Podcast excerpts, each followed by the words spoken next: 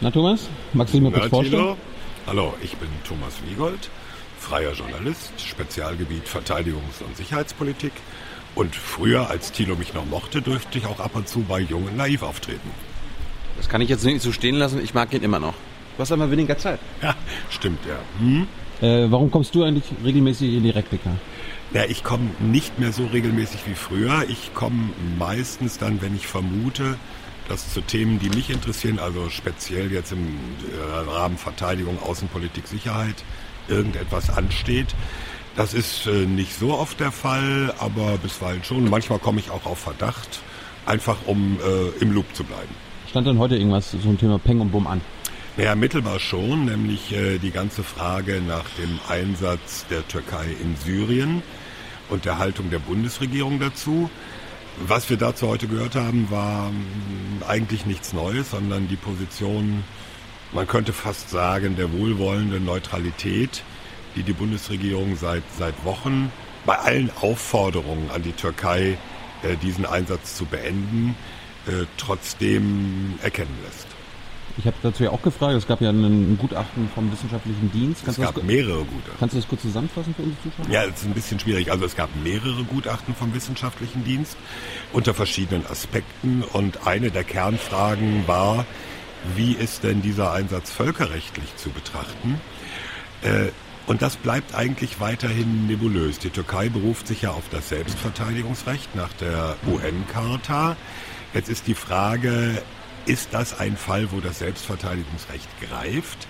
Der wissenschaftliche Dienst äh, hat unter anderem gesagt, naja, vielleicht sollten die NATO-Mitglieder mal in der NATO das formale Gespräch darüber beginnen, ob das ein Fall von Selbstverteidigung ist. Ähm, da äußert sich die Bundesregierung ein bisschen ausweichend. Also wir müssen jetzt ehrlichkeitshalber sagen, es ist nicht so, dass die Bundesregierung sagt, super, toll, was die Türkei da macht und finden wir alles klasse. Im Gegenteil.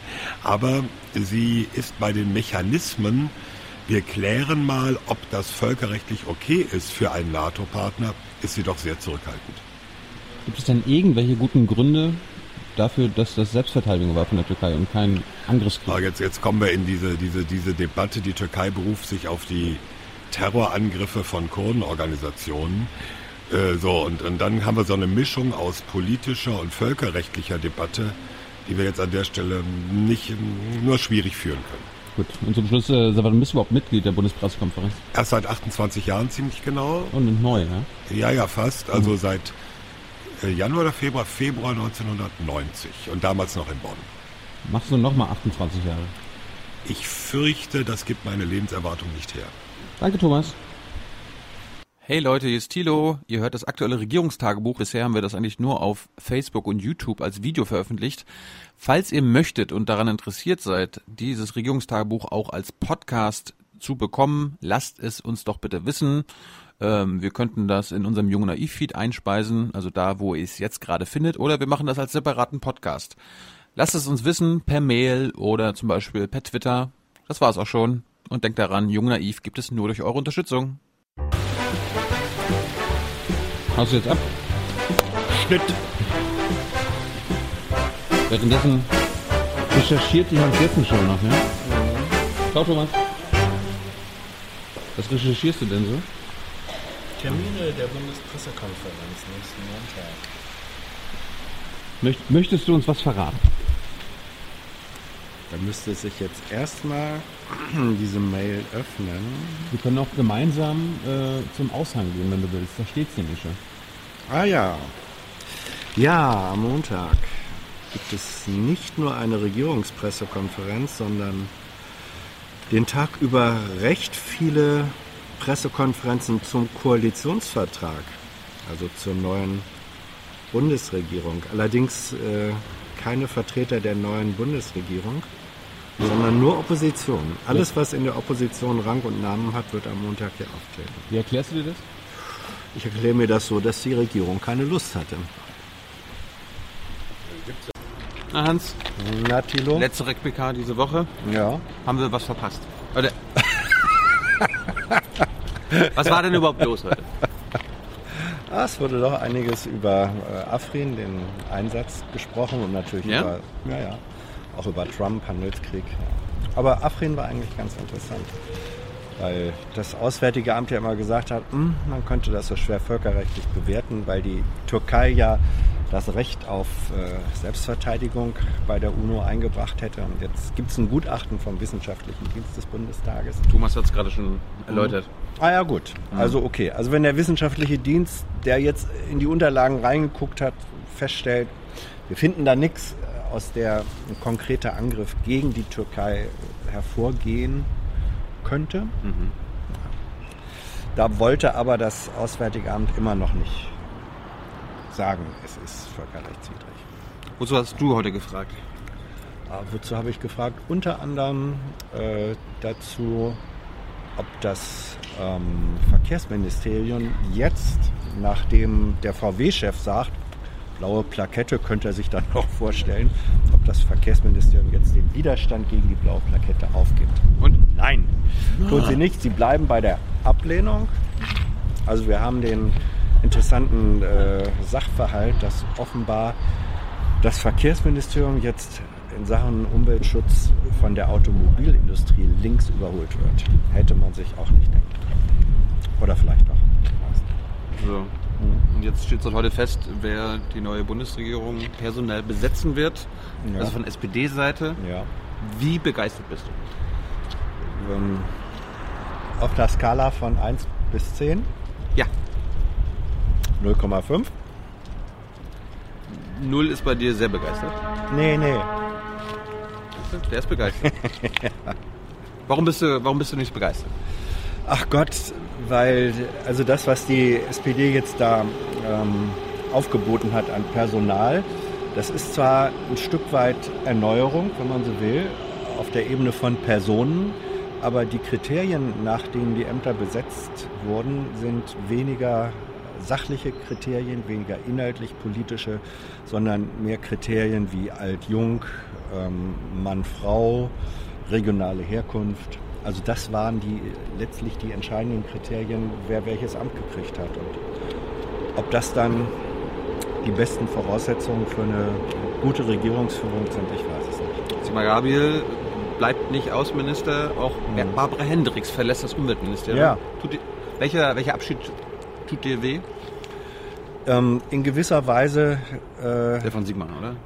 in gewisser Weise ähm, ein Stück weit tun mir tun mir beide weh, weil von der ja von der Amtsführung her, das waren zwei Politikerpersönlichkeiten. Also die hatten, wie immer man dazu steht, ähm, sie hat sie hatten eben auch persönliches Profil. Und was jetzt Sachkompetenz äh, angeht, Hendricks, Barbara Hendricks, die war nicht vom Fach, als sie das Amt angetreten hat. Sie hat sich da aber ganz gut reingearbeitet und ähm, dass, dass sie inzwischen eine sachkundige Umweltministerin geworden ist, die auch gerne mal mit einem deutlichen Spruch sich zu Wort gemeldet hat, wird keiner bestreiten. Also die musste nicht gehen, weil sie das Amt schlecht geführt hätte. Jetzt könnt ihr alle na- nachgucken, wer die neuen SPD-Minister werden. Aber kannst du uns nochmal sagen, wie das mit diesem Regionalproports funktioniert? Also warum äh, muss da ein Vertreter aus der NRW-SPD dabei sein und jemand aus dem Osten und so weiter? Was ist der Hintergrund da? Naja, der Hintergrund ist natürlich, und da steckt ja auch eine, das ist ja auch berechtigt, dass man sagt, hier soll ähm, ein ganzes Land in seiner Vielfalt und auch eine Partei, die ja auch ähnlich strukturiert ist, abgebildet werden. Nordrhein-Westfalen ist das bevölkerungsreichste Bundesland. Nordrhein-Westfalen ist der stärkste Landesverband der SPD, dass die sagen, wir möchten aber auf jeden Fall jemanden im Kabinett haben, ist wer, verständlich. wer ist das jetzt? Das ist Svenja Schulze, das ist, glaube ich, SPD-Geschäftsführerin, war früher Wissenschaftsministerin. Sie ist nicht aufgefallen in der Vergangenheit als äh, Umweltexpertin und im Umweltministerium ist man auch nicht so schrecklich begeistert, weil ihr wird nachgesagt, dass sie doch in Energiefragen der Kohlewirtschaft näher steht als den alternativen Energien. Schön, Ja, schön. guck. Es, ich meine, laut Trump gibt es ja auch die saubere Kohle. Es gibt nicht nur den sauberen Diesel, sondern auch Ja. die saubere Kohle. Vielleicht Das- findet sie die ja. Ja, Clean Coal. Auf der anderen Seite, gerade das Umweltministerium ist so eins der Ressorts, ähm, wo einfach das, was an Sachkunde und ähm, Erkenntnis im Amt da ist, das hat schon so manchen neuen Amtsinhaber ein Stück weit geprägt. Also das ist auch ein Stück weit vielleicht eine Schule des Lebens, wer weiß. Also mein Aufbruchssignal ist, dass Hubertus Heil, ein Nachwuchspolitiker der SPD, jetzt neuer Ja. Arbeitsminister wird. Du erinnerst dich, dass ich dir am Mittwoch schon äh, einen Text geschickt hatte, wo ich gesagt habe, wenn das alles so kommt, dann erleben wir auf einmal einen Arbeitsminister Heil. Das ist äh, sozusagen ein Resultat dieser Regional- und Gender-Arithmetik. ja. Und Außenminister Maas. Außenminister. Wenigstens Maas, ja. nicht Außenminister Maaßen. Das, zum, das war's zum Wochenende. Guckt euch direkt PK Ja, an. War sie also spannend wir- wenigstens? Ähm, also sie ist sehens, sehenswert. sehenswert Oh, oh. Ja, ja, doch, doch, doch. Die Sehenswert ist dieselbe. Wir, wir, wir, wir werden auf jeden Fall eine maßvolle Außenpolitik äh, bekommen, Ja. wenn der Karlauer erlaubt ist. Apropos Außenpolitik, am Sonntag gibt es eine neue Folge Jung Naiv mit Volker Pertes, dem Ah. Leiter der Stiftung von Wissenschaft und Politik. Wir reden Guter über, Typ, guter Typ. Ja, wir reden über die Weltpolitik und Deutschlands Rolle, aber auch das des Empires und so weiter. Weißt du, wer das Empire ist? Weil er, er, er weiß das nicht. Doch, er weiß es, aber er Ja. will es nicht so nennen. Äh, äh, also meinst du irgendein Computerspiel damit? Nein, ich rede red von einem von einer von einem Staat, dessen Außenpolitik als Empire bezeichnet werden kann. Ach, meinst du etwa die USA? Oh. Gut.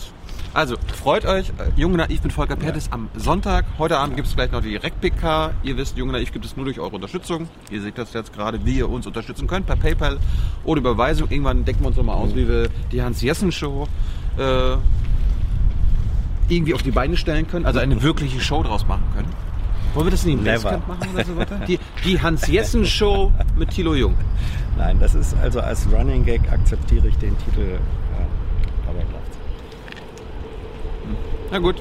Schönes Wochenende. I know a lot of people want to send blankets or water. Just send your cash. Money, money, I want more money. I want, I don't even know why. Hans will noch was sagen. Ja, weil es ja aufmerksame äh, Follower und Viewer gibt, die sagen, immer wenn die Kamera ruhig ist, ist das ein Indiz dafür, dass Tyler sie in der Hand hat. Also Tyler, top, super ruhige Kamera heute. Dankeschön. Er ist gar nicht da. Warum sagt er nichts? Der hat wieder eine Kippe im Mund. Gut, aber Tyler, du machst das super. Das, Toll, Tyler. ne? Toll. Kein Widerspruch. Super, Dankeschön. Toll.